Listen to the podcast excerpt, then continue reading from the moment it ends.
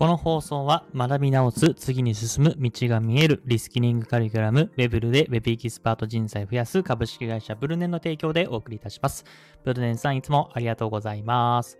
どうも、ヒロポンプです。えー、というわけで本日もスタンド FM 毎日更新やっていきたいと思います。よろしくお願いします。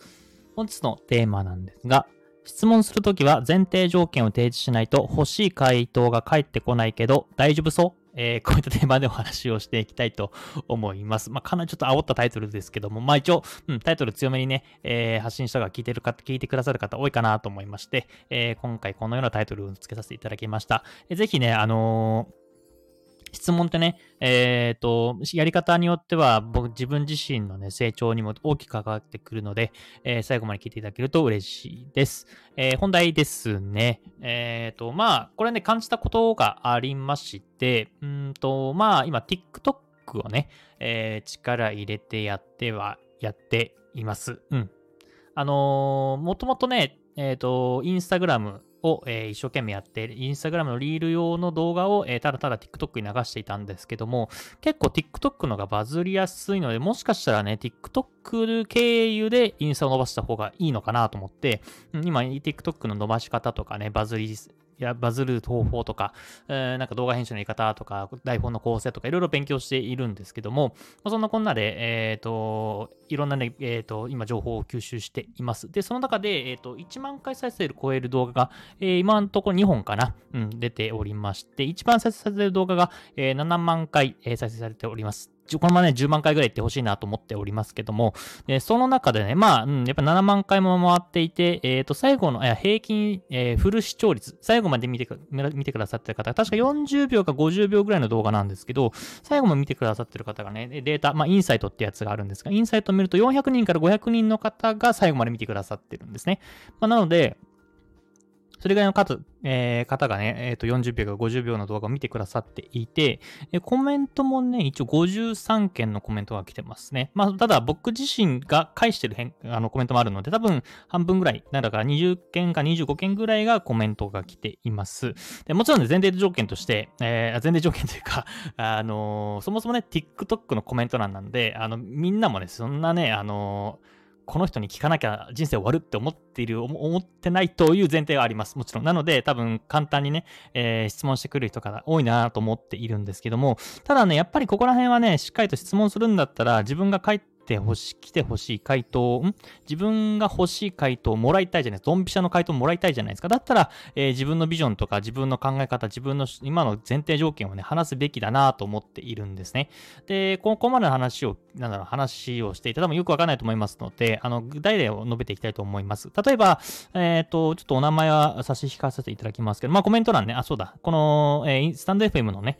えー放送の概要欄に、この、その僕の今、プチバズしている7万回再生超えている、えー文系の、文系大学生のおすすめの資格みたいな感じでやっておりますので、その動画の、えー URL 貼っておきます。ぜひね、えー見てもらえばと思うんですけども、例えばね、コメント欄でよくあるのが、 TOEIC 何点取ったらいいの？って書いてあるんですね。まあ、これは僕自身がね、おすすめの資格で、確か第5位に TOEIC っていう風に上げてるので、まあ、それで点数何点取ったらいいのっていうので、えコメント来てたりします。あとは、まあ、大学生向けのね、えっ、と、動画なので、うんまあ、一応ね、就活、この資格を取ると就活に生きるよみたいなところの、えーアプローチもしているんですけども、例えば、資格ってないと就活やっていけなかったりするとか、えーあとはですね、あったのは、あれが、簿記3級でもいけますかっていうね、質問。めちゃめちゃ open question ですよね。まあだから、例えば TOEIC ね、例挙げさせてもらいますけども、まあ、 TOEIC 何点取ったらいいのっていうのは前提条件によって変わるじゃないですか。もう、も、もしね、もうその方が600点ぐらい取っているんであれば、例えば、まあ、それで十分ですよっていう人も、あの、あの回答もあるだろうし、逆に、えーその人が今600点で、えーゆくゆくは外資系のね、会社、英語を使うような会社に勤めたいってことだったら、まあ、700点。やっぱ最低でも800点取っていかないと有利に、有利っては言えないよとか、うん。そもそも TOEICね、あの、今現時点で200点、250点とか、えそれぐらいの方だったら、じゃあ例えば僕がね、800点目指さないとダメですよってところで、250点から800点まで上げるのって、まあ無理じゃないと思うんですけど、まあ、うん、どれぐらいかな、半年とか1年ぐらいかかるじゃないですか。多分、えー1ヶ月、2ヶ月じゃね、そんな点数、 TOEIC上がんないと思いますので、なんか250点の人に、じゃあ800点じゃないとダメですよって言ったところで、あんまり、えードンピシャな答えは返ってこないですよね。250点であれば、例えばじゃあ、あの、600点を目指した方が、600点だったら、まあ履歴書から、かけ、確か TOEICの平均点数が500点とかぐらいだった気がするの。500点か550点ぐらいなので、確か600点だと、えー、履歴書にも書いても、あのー、特に遜色ないよ、なんか400点とかだとあんま書かない方がいいみたいな当たり前の話なんですけども、まあ、そういうようなアドバイスというか質問がね、回答、質問があったら僕自身も回答できるんですけど、やっぱここら辺のね、まあもちろんさっきも繰り返しになりますけども、まあ TikTok のね、えー、コメントなんで、まあ別に僕の権威性というか僕もね、めちゃめちゃすごい人じゃないので、その質問する方々も、えー、そんなにね、あの、深く考えず、まああの、軽い気持ちで、コメントしてられてる。まあ、それはそれ自体はものすごく嬉しいんですけども、せっかくやっぱコメントっていう労力を使うんだったら、うん、やっぱりね、それなりの前傾条件はご自身でつけないと、うん、自分自身に対してドンピシャな回答は返ってこないのかなと思うんですね。で、まあ、やっぱりコメントをいただく方でも、やっぱり、うーんと、ちゃんとね、前提条件というか、こういう場合はこうだよみたいなところの、えー、話してくださる方はやっぱ優秀ですよね。まあちょっとこれ読み上げるとですね、就活を終えた大学4年生より、えー、これから就活を大学する大学生へ、資格に、資格はあることに、あるに越したことはないですが、一発逆転が狙えるほどのものでもない、えー、自分の周りに資格を盲信して撃沈した友達がいるから注意してほしいです。えー、それよりも自己分析や業界分析、企業分析を徹底して、徹底して年度の